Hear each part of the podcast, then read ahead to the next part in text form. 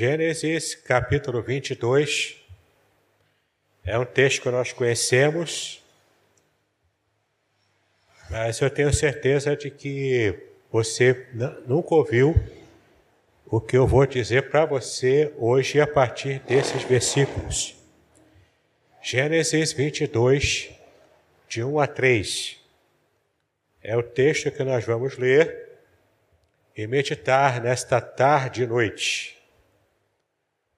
Gênesis 22, de 1 a 3, você que está também no seu lar, nos acompanhando no, com o culto, abra a palavra de Deus, não deixe de acompanhar na sua Bíblia o texto bíblico que estaremos meditando nessa tarde. E a palavra de Deus diz o seguinte: E aconteceu, depois destas coisas, que provou Deus a Abraão e disse-lhe: Abraão. E ele disse: Eis-me aqui. E disse: Toma agora o teu filho, o teu único filho, Isaque, a quem amas, e vai-te à terra de Moriá, e oferece-o ali em holocausto sobre uma das minhas montanhas que eu te direi. Então se levantou Abraão pela manhã de madrugada e abordou o seu jumento e tomou consigo dois de seus moços e Isaque, seu filho, e cortou lenha para o holocausto. E levantou-se e foi ao lugar que Deus lhe dissera. Meus queridos, esse texto nós conhecemos bem, porque foi aquele momento muito difícil para o patriarca Abraão.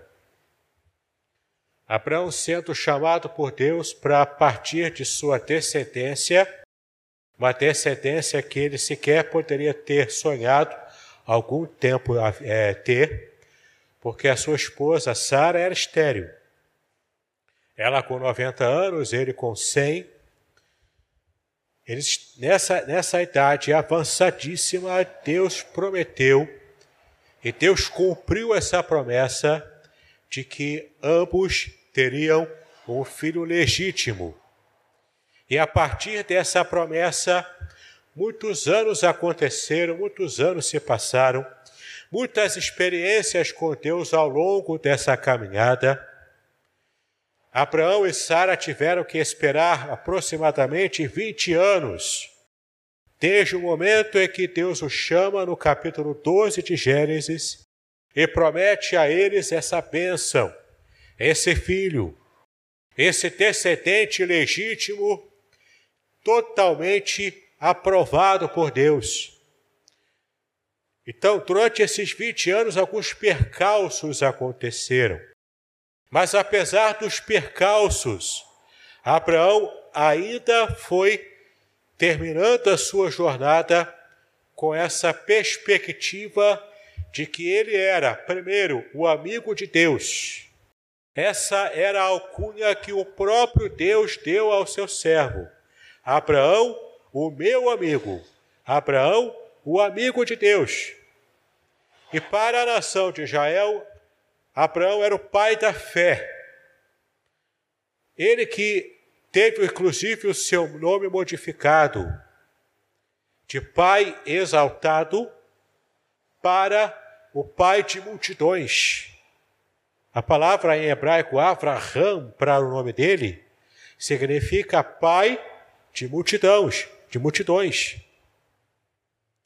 E temos então Abraão tendo a sua saga acontecendo, a promessa que Deus fez, a promessa que Deus cumpriu. E agora, no capítulo 22, dez capítulos após o chamado de Abraão, Deus novamente se refere a Abraão de um modo diferenciado. É uma nova etapa na revelação que Deus estava dando para Abraão. Nessa nova etapa da revelação, Deus fala para Abraão de que ele estava requerendo a bênção que ele próprio havia dado ao seu servo Abraão.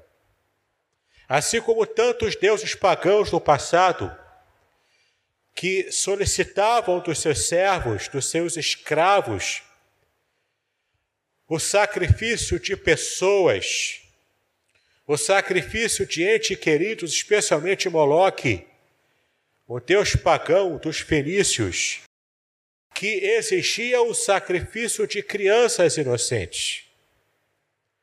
Então Abraão, ué, mas que história é essa?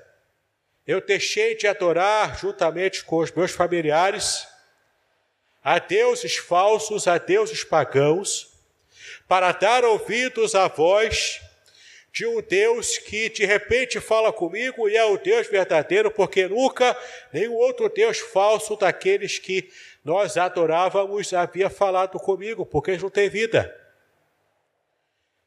E como que eu posso agora estar diante de uma situação em que esse Deus diferente de tudo o que eu conhecia, depois de tantos anos caminhando com Ele, agora Ele pede algo parecido com o que os deuses falsos que eu estava acostumado a lidar já pediam há muitos anos atrás. Nessa noite eu quero meditar com vocês, queridos, a partir desse texto, que fala sobre o maior teste que Deus havia exigido e agora estava aplicando ao seu servo. Nós que já conhecemos a passagem, sabemos como ela vai terminar. Sabemos inclusive das implicações históricas deste teste que Deus estava fazendo com Abraão e o quanto isso tipificava a ação do próprio Deus na história ao enviar Cristo para de fato consumir essa necessidade do derramamento de sangue para a salvação de pessoas da humanidade. Então você começa a perceber e a se lembrar de tudo isso, mas esse filme que passa na sua mente, da história com início, meio e fim, Abraão não teve esse privilégio. Quando Deus faz essa exigência a Abraão, Abraão realmente acreditou de que naquele momento o seu filho seria sacrificado. E a meditação dessa tarde e noite sobre essa passagem é justamente enfrentando problemas como Abraão. Nós vamos aprender hoje a distinguir duas formas de Deus agir, desde o Antigo Testamento até mesmo o Novo Testamento, e até hoje Deus trabalha desse jeito. Quando Ele quer trazer provas, ou quando Ele quer, de alguma forma, lapidar aqueles seus servos aprimorar a fé dos seus filhos e também exercer juízo sobre a humanidade. Sim, meu querido, minha querida, meu compromisso aqui nessa igreja, assim como o compromisso do pastor Idauro, de qualquer pregador que sobe a este púlpito, é pregar a revelação da Bíblia sobre quem é Deus sobre quem de fato ele é. Não de um Deus inventado, um Deus água com açúcar, um Deus feito de algodão doce, que muitas vezes a gente cria porque isso é mais palatável para a gente. Mas o Deus que é revelado na Bíblia, ele é tanto amor. Ninguém está aqui negando o amor dele, pelo contrário, estamos enfatizando nessa mensagem o amor de Deus mas esse mesmo Deus amoroso é também o Deus que ama a justiça. Ele ama o ser humano, mas está profundamente incomodado com o mal que o pecado esteve projetando e afetando a raça humana, o gênero dos seres humanos que ele havia criado. Por isso há duas formas da Bíblia que a Bíblia revela pela qual, pelas quais Deus trabalha com os seres humanos. E existem duas palavras da cultura hebraica que você precisa anotar ou se lembrar para que você entenda de como enfrentar os seus desafios hoje, no século 21, e obter vitórias sobre esses desafios, assim como Abraão obteve vitória nos desafios dele. Nós vamos aprender agora que existem dois termos em hebraico que demonstram para a gente o modo como Deus lida com os seres humanos e como ele vai fazer o conserto de todo esse mal que o pecado é, trouxe para a humanidade. A primeira palavra, se você quiser anotar, é a palavra din, em hebraico. É simples, din. D-I-N, de nariz, din. Essa palavra dia em hebraico significa juízo. Em muitas ocasiões na palavra de Deus, Deus visita a humanidade com os seus juízos. Especialmente quando esse Deus que é sim amoroso, mas ele em muitas ocasiões, especialmente para Israel, o seu povo, ele disse: Obedeça-me, e você será abençoado. Desobedeça-me, e você sofrerá as consequências dessa escolha errada, as maldições por essa escolha errada que você fez. Então, o que é o juízo de Deus? O juízo desse Deus que ama a sua justiça, porque a justiça, tanto quanto o amor, é parte do caráter do próprio Deus. É um atributo de Deus. Então, esse mesmo amor que Deus tem pela humanidade, ele também tem pelos seus próprios atributos, dentre os quais a justiça. E a justiça no seu nível perfeito, no seu nível, no seu nível completo. Então, o que é o din? O que é o juízo? É quando Deus determina, basta, chega, já chegou ao limite. Eu já dei várias oportunidades, eu dei várias advertências, eu mostrei para eles como eles deveriam agir, mas não me obedeceram. Se fizeram de surdos à minha palavra, não quiseram obedecer à lei que eu instituí para o bem da própria pessoa os meus estatutos foram criados para que as pessoas pudessem ser felizes aqui na terra, pudessem ter uma vida que estivesse acima dessa vida medíocre das outras nações, de pessoas que não têm aquele compromisso com a palavra de Deus. Então, quando enche a medida, quando o copo fica lá em cima, a ponto de transbordar, quando enche essa medida, Deus então determina, decreta desde a eternidade. Ele decreta o seu juízo. Mas eu tenho uma boa notícia para você. A Bíblia revela que mesmo quando Deus decreta o seu juízo, e nesse juízo há, está, está claro como cristal essa situação de causa e efeito, em que tudo faz sentido, porque o juízo de Deus, quando ele faz o seu juízo, a gente percebe claramente o porquê estamos enfrentando o juízo.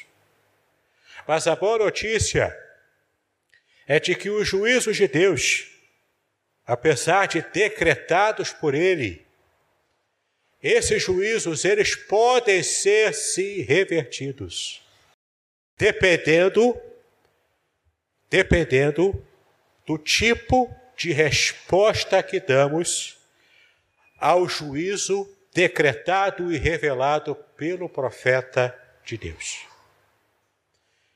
E é interessante a gente perceber aqui que existem vários exemplos desses juízos na palavra. Por exemplo, quando Deus avisou para Abraão que estaria alguns capítulos antes desse que nós lemos agora, quando Deus avisou para Abraão: Eu vou destruir Sodoma e Gomorra. Prepare-se para isso.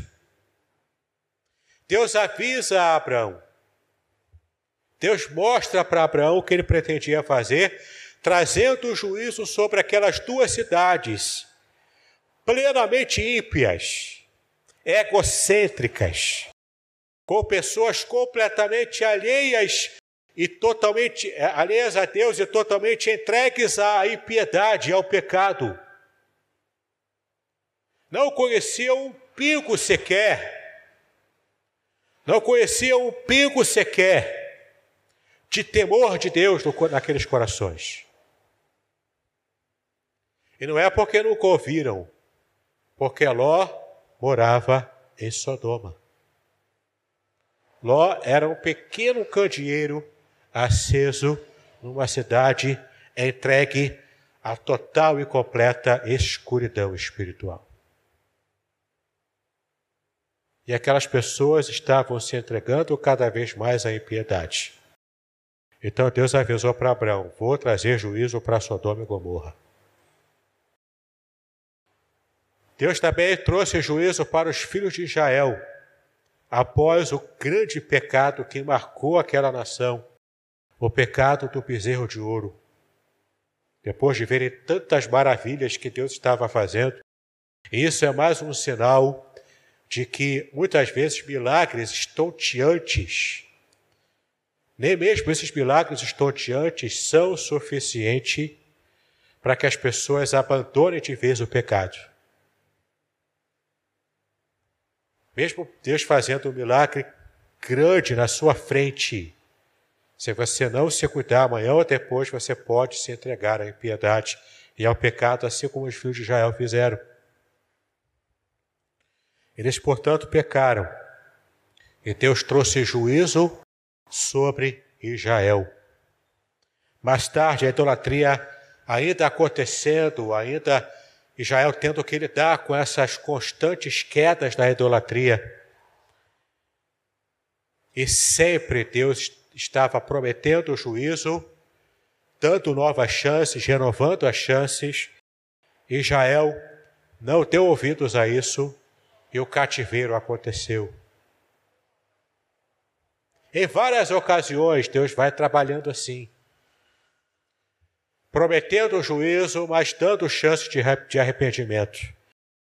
E dependendo da resposta, se não houver arrependimento, o juízo se concretiza. Mas existiu nesse caso aqui de Abraão, diante desse juízo, Abraão teve a atitude de clamar por Sodoma e Gomorra.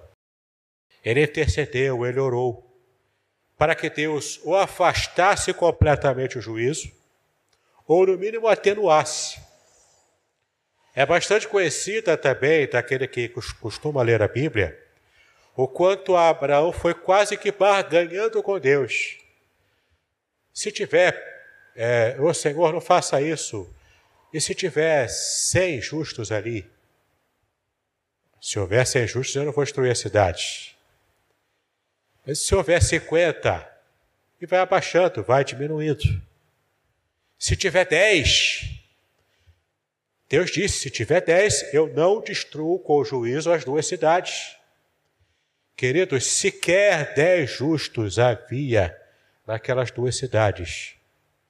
Então, como não houve arrependimento, Deus trouxe o juízo sobre Sodoma e sobre Gomorra.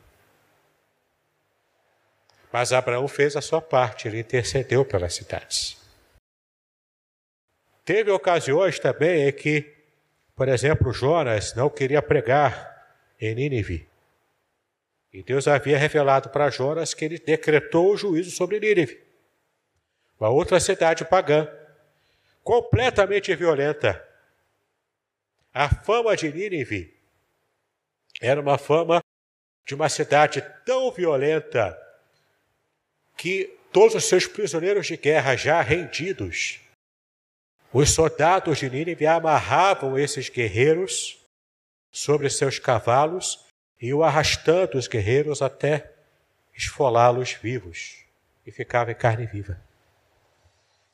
Jonas não queria pregar para Nínive, não era porque Jonas era um preconceituoso simplesmente. Ele viu muita atrocidade acontecendo, protagonizado por Nínive. Jonas não era simplesmente um profeta que ficava sentado no seu gabinete com o ar-condicionado ligado, com a aguinha gelada todo dia, pensando em altas teologias dentro do judaísmo. E quando ele percebia pela internet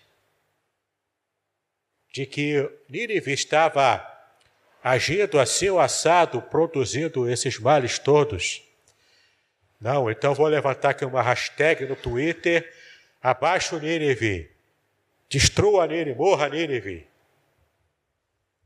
Nada disso. Jonas sabia claramente, porque ele estava inserido no contexto do, de, de, do que era a cidade de Nínive. Ele não queria pregar, porque não queria dar chance de arrependimento. Mas olha o amor de Deus revelado desde o Antigo Testamento. A última chance era aquela, e ele usaria um profeta que estava completamente arredio a fazer a vontade de Deus. Deus também queria tratar com isso não apenas Nínive, mas também queria tratar Jonas. A história você já conhece também. Jonas foge para Tarsis, é engolido pelo peixe, o peixe o vomita em Nínive. E como diria o Chaves, sem querer querendo, ele teve que pregar o que Deus mandou ele pregar. E quando ele prega, a cidade inteira se arrepende. Demonstra arrependimento sincero, genuíno. Deus é aquele que sonda os corações. E ele sabe que era o arrependimento genuíno e não o mero fingimento. Então Deus perdoa a cidade e revoga completamente o juízo para aquela ocasião. Na história de Nínive, alguns anos depois, ela acabou sendo destruída mesmo. Não teve jeito para Nínive. Mas daquele juízo que Deus havia decretado, por causa da ação do profeta, ainda que é contra gosto, e por causa do arrependimento genuíno, o din, o juízo, foi completamente revogado. Foi deixado para escanteio. E a graça de Deus se revelou sobre aquela cidade.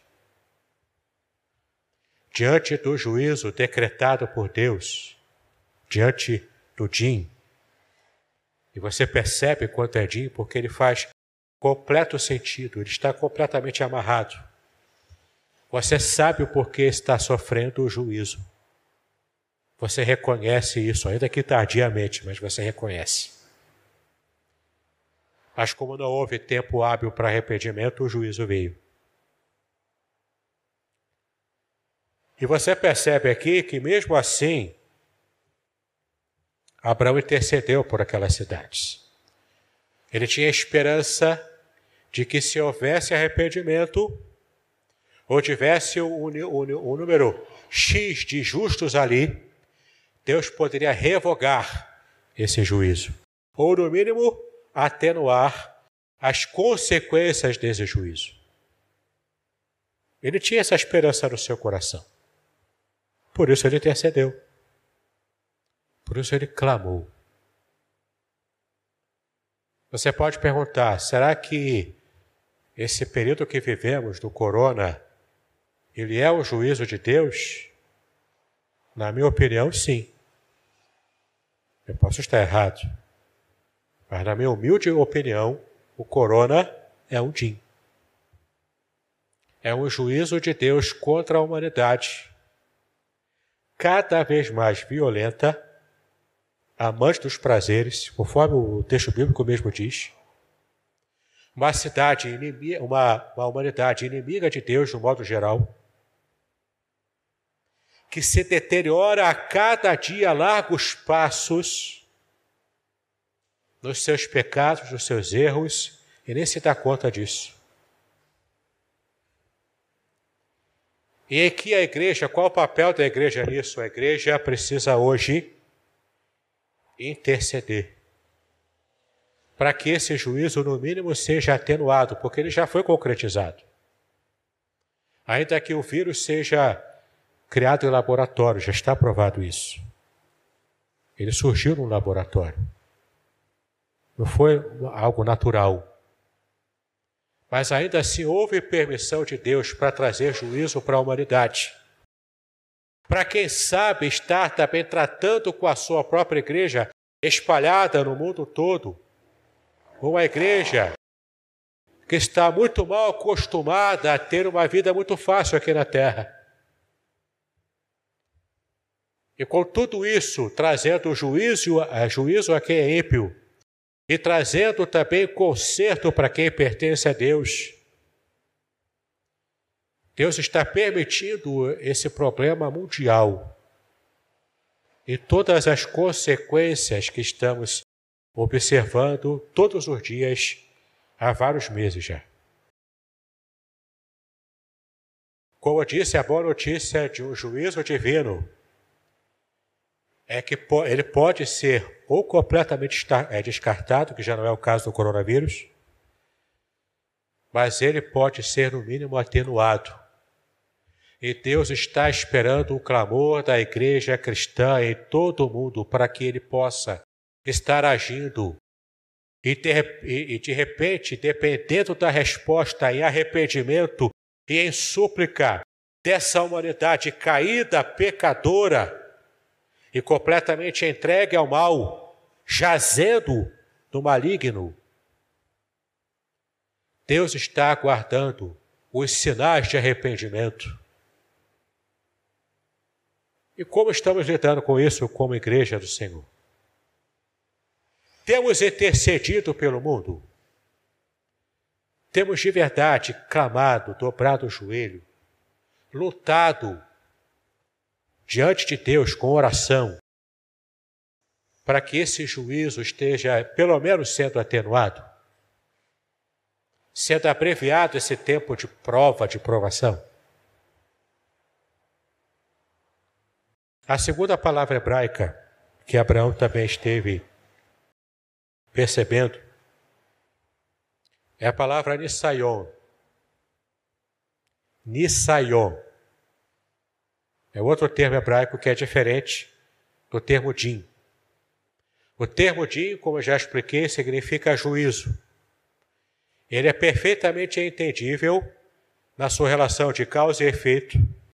E se você clamar, se arrepender, você consegue ou afastar completamente o juízo vindouro ou atenuar os seus efeitos.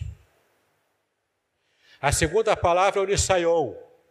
E agora você vai entender que Nisayon significa teste, prova, um treinamento administrado pelo próprio Deus. O dia é o juízo que Deus exerce sobre os povos em geral, sobre a humanidade de modo geral. Ímpios e crentes, ímpios e justos sofrem o juízo. Como na época do cativeiro, inclusive os profetas, os servos de Deus, também foram levados cativos, junto com o povão, junto com todo mundo. Agora, o Nisaion, o teste, a prova, com o objetivo de treinar a pessoa para que ele possa alcançar níveis maiores de maturidade na fé essa palavra, esse termo Nisaion, ele traz para a mente do judeu, inclusive para a mente de Abraão, quando ele enfrentou essa prova terrível que Deus havia colocado sobre ele, tendo que sacrificar, pediram para que sacrificasse o seu único filho, o que ele mais amava. E é interessante que esse texto Gênesis 22 fala: Abraão, eu quero de você, o que, que eu quero de você? O teu filho, o teu unigênito, aquele que você ama, Isaac, para que não houvesse dúvida. Abraão já conhecia a diferença entre um juízo e entre uma prova, entre um teste. Tanto ele conheceu que quando fez, quando Deus fez a ele a proposta, entrega-me o teu filho. Pergunto aos irmãos aqui e você que está nos assistindo em casa. Qual foi a oração que Abraão fez para tirar essa ideia da mente de Deus? Qual foi a intercessão que Abraão fez para tentar livrar a cara do seu filho, que ele realmente amava? Quando Deus atingiu como uma flecha certeiramente no coração de Abraão, ele tinha todos os motivos emocionais e até espirituais, porque ele estava debaixo de promessa. Ele tinha todos os motivos emocionais e espirituais para interceder a favor de Isaac, como ele intercedeu em favor de Sodoma e Gomorra. Mas Abraão não intercedeu ele teve uma percepção espiritual que às vezes a gente não tem.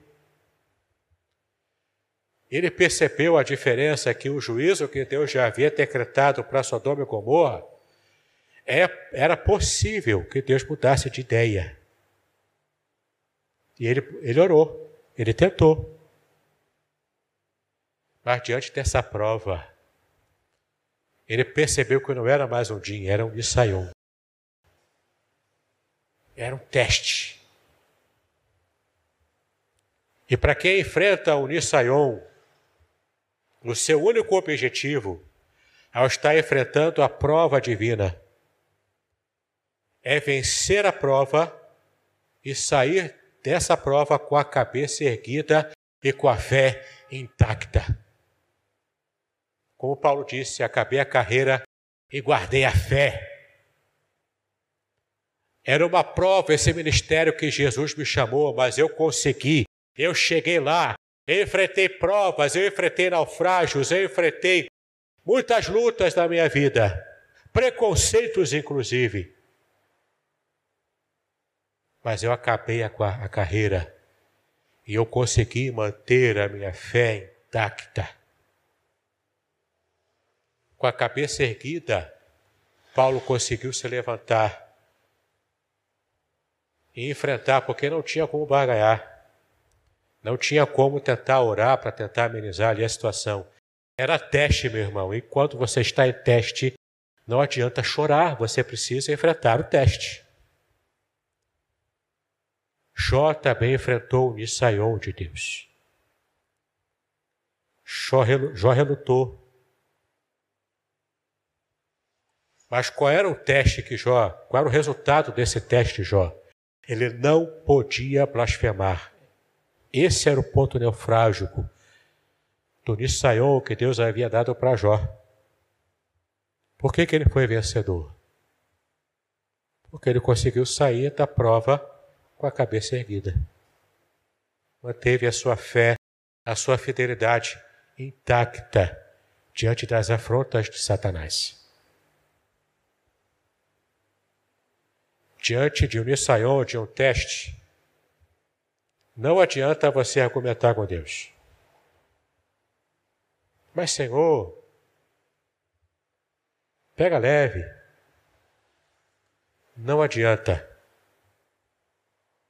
Você precisa unir forças, aumentar a sua fé e enfrentar a prova e tentar vencê-la em nome de Jesus. Como eu disse no começo, na minha opinião, o coronavírus é um juízo de Deus para a humanidade. Mas nem todos, cristãos especialmente, estão enfrentando problemas assim na sua família, graças a Deus. Mas outros cristãos enfrentam esse problema de uma enfermidade como essa, enfrentam uma crise financeira, empresas quebrando, desemprego aumentando. Resultado da crise. Um juízo de Deus contra a humanidade pode se tornar um teste para quem já conhece a Deus. E como desdobramento desse juízo, esse teste o cristão precisa enfrentar como Nissaion. E meu irmão, pelo amor de Deus, se você estiver enfrentando um teste, uma prova na sua vida, não adianta você murmurar. Muito pelo contrário. Em Tiago 4, 6, Tiago, irmão do Senhor Jesus, ele disse que Deus resiste aos soberbos, aos soberbos, mas dá graça aos humildes. Quando Deus muitas vezes manda uma prova, não adianta abrir a sua boca para murmurar. Por que não adianta? Porque assim como foi a experiência de Israel no deserto, enquanto o povo murmura, Deus amplia o tempo da prova, do teste. Não é porque Deus é mau, não é porque Deus é carrasco, é simplesmente porque se Deus te colocou uma prova, um teste, ele tem um objetivo para que você vença a prova e chegue a um patamar de aprimoramento espiritual, emocional, físico, após passar pelo vale, após passar pelo deserto. Se você abre a boca para murmurar agora, se você murmura, você está dizendo: Eu não confio em Deus. Eu não confio que Deus é amoroso para me ajudar a passar pela prova. Ou então, eu não confio que Deus é justo e me ama de verdade, porque Ele está permitindo que eu enfrente uma prova. Nada mais antibíblico do que isso. Seja enfrentando um juízo divino que abarca toda a humanidade ou toda uma nação seja enfrentando uma prova pessoal como servo de Deus, meu irmão, não abra a sua boca para murmurar. Cale a sua boca em nome de Jesus. E espera calado o agir de Deus. Entenda o mais rápido possível onde Deus quer que você chegue ao enfrentar a prova. E você entendeu qual o objetivo de Deus? Embora nem sempre uma prova pessoal, ela é perfeitamente entendível. Mas se Deus está te dando uma prova, Ele sabe que você tem condições de primeiro entender onde Ele quer te levar. E segundo, obedecer a Deus naquilo que Ele está tratando na tua vida. Às vezes é muito fácil a gente abrir a boca numa hora de louvor e cantar: entra na minha casa, entra na minha vida, mexe com as minhas estruturas, em outras palavras, faz o reboliço que você quiser. Cantar é fácil, declarar com a boca é fácil. Mas quando Deus leva a sério, e Deus leva a sério esse tipo de declaração, quando Deus realmente mexe lá na ferida, Você que antes estava cantando para mexer comigo, agora você vai pedir, faz passar e começa a murmurar muitas vezes. Não murmure, meu irmão. Permaneça firme, em frente à prova, como tantos exemplos do passado, como Abraão também, nesse texto que a gente está meditando. Ele não intercede por Isaac. E, e às vezes a nossa cultura ocidental nos faz entender que Isaac era uma criancinha, né? Dez anos, talvez? Não. Na tradição, na tradição judaica, pelo menos, Isaac já tinha 40 anos quando ele foi levado para possivelmente ser sacrificado. Se a tradição hebraica está certa, não, não tem como saber. Mas o fato é, na tradição judaica, Isaac já tinha 40 anos, ele já era um adulto mesmo como adulto, naquela sociedade patriarcal, se for esse o caso, ele estava submisso ao seu pai Abraão. E nem Abraão murmurou diante da prova, e nem Isaac também murmurou. Ordem dada, ordem obedecida. Diante de um teste, de uma prova pessoal, o que vale é a obediência para sair vencedor e abreviar o máximo possível o tempo de duração da nossa prova. Caso o coronavírus tenha sido uma prova pessoal para você, como muitos irmãos estão tendo, a gente viu, acompanhou com muita tristeza a evolução desse problema do coronavírus na esposa, na falecida esposa do pastor Flávio Prado servo de Deus. Foi uma prova pessoal. Aprove a Deus levá-la por esse problema. O que era uma, o que é uma, um juízo contra a humanidade se tornou uma prova pessoal para eles. O pastor Flávio hoje, com seu coração doído, eu tenho certeza, ainda precisa enfrentar essa prova. Para ele não passou ainda. O luto para ele ainda existe. Quantos estão enfrentando lutas e provas?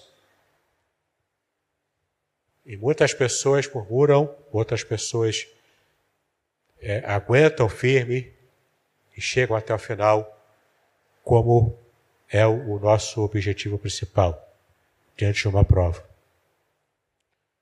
Mantenha a sua fé intacta e não se renda muitas vezes à soberba. Às vezes a gente acha que o oposto da fé é a incredulidade. Não é. A Bíblia diz que o oposto da fé é a soberba. Porque a palavra de Deus diz, lá em Abacuque 2,4: Eis que a sua alma, eis que a sua alma está orgulhosa. Não é reta nele, aqui ele está se referindo a Nabucodonosor, já na época do cativeiro. Eis que a sua alma está orgulhosa, não é reta nele, mas o justo pela sua fé viverá. O orgulho de Nabucodonosor em contraste com a fé do justo. A fidelidade é a palavra de Deus do justo, fazendo perfeito contraste, assim como o justo e o ímpio. Percebe? O contraste da fé é o orgulho. E a palavra de Deus diz, como nós já vimos, que Deus resiste ao soberbo. Em Tiago 4,6, mas dá a sua graça aos humildes. Qual é o resultado da fé quando ela permanece intacta diante da prova? A fé produz a esperança. Você pode ver com calma isso em casa em Romanos, em Hebreus, capítulo 11, versículo 1. Que a fé ela tem como resultado final a esperança produzida pela fé que, é, é, que permanece intacta diante de uma prova de Unisaion. Jesus enfrentou tanto as consequências do juízo de Deus. É o último exemplo que eu quero dar pra, aqui para nós, porque é o maior exemplo que podemos ter. Ele enfrentou as consequências do juízo de Deus contra a humanidade. E enfrentou também o Nisaion, a prova que Deus quis fazer na vida do seu próprio filho. Quando você pode perceber lá em Gálatas 3, 13 e 14, 1 de Pedro 3, 18, quando o texto bíblico diz que Jesus enfrentou as consequências desse juízo contra a humanidade ao morrer na cruz do Calvário. A cruz que era o símbolo da maior maldição. Não é simplesmente porque ele morreu pregado, é porque ele estava exposto. Vergonha pública pela nudez, porque Jesus estava sem roupa nenhuma naquela cruz. A vergonha da nudez. A vergonha de, de estar sendo crucificado e morrendo como se fosse um ladrão um arruaceiro de Roma. a maldição daquela morte ignominiosa caiu sobre Cristo mesmo, ele não tendo pecado algum. Ali o pecado da humanidade estava sobre ele. Isaías diz que pelas suas pisaduras nós fomos sarados. O juízo de Deus contra a humanidade recaindo sobre o seu próprio filho. Aquele que Isaac quase tipifica. Mas quem de fato tipificou Jesus Cristo lá naquela, naquela cena, o que no hebraico nós dizemos é a aquedá de Isaac, a amarração de Isaac, o quase sacrifício de Isaac, mas quem de fato foi sacrificado foi o cordeiro. O cordeiro foi o tipo de Cristo apontando para Jesus na frente porque ele de fato foi crucificado, o Cordeiro inocente. Que Deus providenciou, retirando aquela culpa, aquele peso sobre o coração de Abraão. Então, compreendo essa tipificação da aquedade de Isaac, do quase sacrifício de Isaac. Jesus leva até o final isso, ele recebe, portanto, o din de Deus, o juízo de Deus contra a humanidade, recaiu sobre o seu filho. É interessante que ele havia, inclusive, suplicado para que atenuasse aquilo, para que aquele cálice se afastasse, porque era o juízo, era o din. Ele podia clamar ao Pai. Mas o Pai endureceu, para falarmos um, um termo humano, ele endureceu o seu coração para o seu próprio filho, para que fosse até o final, realmente, fosse até o final aquele momento de sacrifício. E Cristo também enfrentou o Nisaion, o teste. Em Mateus capítulo 4, nós lemos o texto do quanto Jesus Cristo, ainda no começo do seu ministério, foi conduzido pelo Espírito Santo ao deserto para que tivesse um objetivo único: ser provado, ser tentado por Satanás, como uma prova proposta pelo próprio Deus. 40 dias e 40 noites durou a prova de Jesus naquele deserto, simbolizando os 40 anos de murmuração e de prova esticada que o povo de Israel enfrentou no deserto. Para ele foram dias, o que para Jael foram noites, foram anos. Porque Jael murmurou e Cristo não murmurou na sua prova no deserto. Queridos, diante desse juízo divino mais geral, ou diante de uma prova pessoal, diante de um din, o juízo, ou de um Nissayon, a prova. Muitas vezes não conseguimos distinguir o que é uma coisa e o que é outra. Em todo caso, qual deve ser a nossa atitude? Enfrentando um juízo ou enfrentando uma prova pessoal? Nossa atitude deve ser como a de Abraão: orar, interceder, arrepender-nos encarar a prova como um teste e não desistir. Não desista, em nome de Jesus. Mantenha-se firme e a graça de Deus virá sobre a sua vida. E essa prova, por mais difícil que seja, ela terá o tempo de terminar. Que Deus nos abençoe, em nome do Senhor Jesus Cristo.